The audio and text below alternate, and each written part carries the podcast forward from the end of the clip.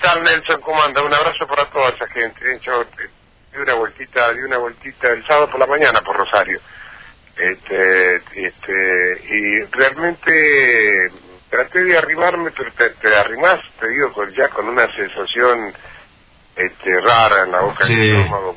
Una cosa muy triste, muy, muy, muy triste, así que yo sé que no hay, no hay palabras, no hay nada este, que, que pueda aliviar nada en este sentido, pero eh, son cosas, son cosas que pasan. Mira, yo te lo digo como, como rosarino y como conocido de Laurita, que iba a mi esposa y mis hijas a peinarse cuando estaban en Jorge Cura y también en Oroño, es la peluquera que está enfrente que llamó 28 minutos, 28 minutos llamó a la emergencia, a los bomberos, al, al 911 y le preguntaron, le hicieron 17 preguntas antes de confirmar. Eh, no, no, no, no, no, no pasé, no quiero ir, o sea, es una cosa que todavía eh, la rechazo hasta que no pase unos días y no, no puedo ir a hacer nada. Podría ir a hacer una cuestión Te cuento periodística. lo que pasó a mí, o sea, llevo con mi señora, y mi señora quería ir y yo no quería ir. Fíjate, yo periodísticamente tenía a lo mejor el interés periodístico de verlo, de- este, de, de- y, y- y realmente tenía como una negación de ir, porque ocurren este tipo de cosas, porque uno piensa que todavía hay ser humano, porque uno piensa en el dolor de la gente, Sí. este, este, y, es una pelea entre a lo mejor el interés periodístico por un lado y este y, otro lado el, esa impotencia cuando ocurren este tipo de cosas que bueno ya que haya no culpables este parecería a veces que el destino toca en algún lugar en, al- en algún lugar pone el dedo y bueno y así este y es así. Y, y- y ha sido esta semana terrible con el accidente de anoche, con, con todo lo que hemos vivido. Sí. Realmente una locura. Pero esto marca una gran ausencia del Estado en muchos lugares, ¿no? Porque que la Municipalidad de Rosario, en un decreto, en una ordenanza, haya decidido que el mantenimiento de los juegos lo haga la misma empresa es una locura. O que el Litoral Gas, que ahora están eh, tratando de explicar lo inexplicable, que dejaron de usar las, las llaves cuadrículas para cortar 20 o 30 cuadros a la redonda, porque no se podían usar, era impracticable. En otras palabras, están diciendo que achicaron el presupuesto, eh, porque eso... Eso, eso no tenga ninguna duda, porque, a ver, para, para hacerlo muy sencillito, yo si tengo que reparar algo en mi casa, tengo en el calefón en la cocina tengo una llave interna y una llave externa para cerrar. Se supone que cuando uno trabaja con gas, tiene que tener una llave para trabajar sin gas. Este, y cuando uno se pone a ver, desde el momento que se inició todo esto hasta el momento que pudieron controlar el fuego, lo que demoraron para poder cortar el fuego, se dan cuenta las claras que no había ninguna llave que pudiera cerrar rápidamente todo ese circuito. Claro, anularon un sistema que había que contratar unas 50, 60 personas eh, recorriendo la ciudad. Es simple eso.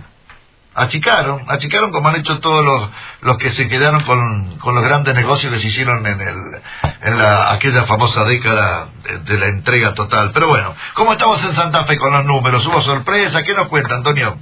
Mira, en cuanto a lo que yo creo que la única persona que yo había adelantado que para mí iba a ser una muy buena elección, que era Sebastián Piñata, el nieto del, del dirigente fallecido eh, de la UPCN, Alberto Magui, bueno, eso se terminó dando con 35.237 votos Ujú. este, eh, dentro del Frente para la Victoria, que no, no, no era el Frente para la Victoria, te diría, era la la imagen de un pibe, digo pibe porque treinta y pico de años, este, que iba para reponer su banca eh, y que estando en su banca se había movido. Eh, y si lo comparamos, te repito, 35 mil, y vamos a hacer números redondos, 35 mil contra 38 mil de Adriana Molina, la cara visible del intendente, 35 mil contra 38 mil, Sí. este, me parece una muy buena elección de este de, de- de Sebastián Piñata que sumado a Silvina Frana que no lo recuerda por por este, que fue diputada provincial una una mujer con mucha formación este, no solo legislativa sino una formación como persona. Eh, yo te cuento, le hice dos entrevistas en la radio, dos o tres, y cada vez que se fue era un beso, Dios te bendiga, o sea, una formación interior muy particular, muy especial, que hizo 14.671 votos, o sea, la mitad de Piñata hizo que el Frente para la Victoria terminara con 61.000 votos sobre 57.000 este, de- del Frente Progresista Cívico y Social, o sea, en cantidad de votos como partido, para concejales este, se impuso, justamente se impusieron estas dos personas. Que te digo por qué no Frente para la Victoria, porque Humberto Galarza era el hombre que decía eh, que era el hombre de la presidenta y es el representante del ANSES con todo eso que lo, lo que significa, juntó 6.200 votos, salió tercero, por eso digo, no, se, no empujó para mí el nombre Frente para la Victoria, sino empujó el nombre de las personas que, eh, que encabezaban la lista, ¿no? Sí, sí, a veces los, nombres. Y acá ha habido algunas sorpresas interesantes. El hecho de Anita Martínez, una conductora de televisión, una ex modelo, una piba muy bonita que ha logrado eh, tomar el voto indeciso. Aquí en Rosario ha crecido muchísimo. Fue para mí la peor elección del socialismo, a pesar de que la ganó Capielo, y me parece que si esto lamentablemente hubiese ocurrido diez días atrás, eran menos los votos. Hablo de las tragedias cuando digo esto. Eh, y cuando uno dice Capielo 80.000 contra, qué sé yo, el Tigre Caballero 60.000, uno pensaría que para Rosario bastión del socialismo, debería haber hecho una elección, me parece, un poquito más. Sí, sí, está muy cerca. y después, eh, otro de los grandes electores que se ha, que se ha quedado con la chapa de, candidato a intendente es Jorge Boazo, que ha sacado solito, absolutamente solo, sin, sin la Unión Cívica Radical, sin la estructura, eh, 58 mil votos, a 2 mil votos de, caballero. Eh, me parece que va a ser también una una dura pelea para ahora en octubre y después pensando en el 2015. De todas maneras, yo me quiero también, este, a lo mejor en, las elecciones, este, eh, a concejal eh, será en, a ver, en una menor cuantía. Yo tengo la impresión, viste, como, a ver cómo te lo puedo explicar. Este, cuando vos te vas a meter al agua y sabés que hay un pozo, este, vas con un palo, te vas cuidando. Sí pero bueno, me parece que esta elección tiene dos características. Primero que la gente entendió que es primaria y que no es una elección definitiva. Este y segundo, este que podía darse como el lujo de probar, a ver, dice, bueno, este ya tiene voto, le pongo al otro, no sé si me entendés lo que lo que trato de explicar. Sí, sí, perfectamente. Eh, pruebo con este y corto acá, divido, vamos a ver, ya el 27 es otra cosa.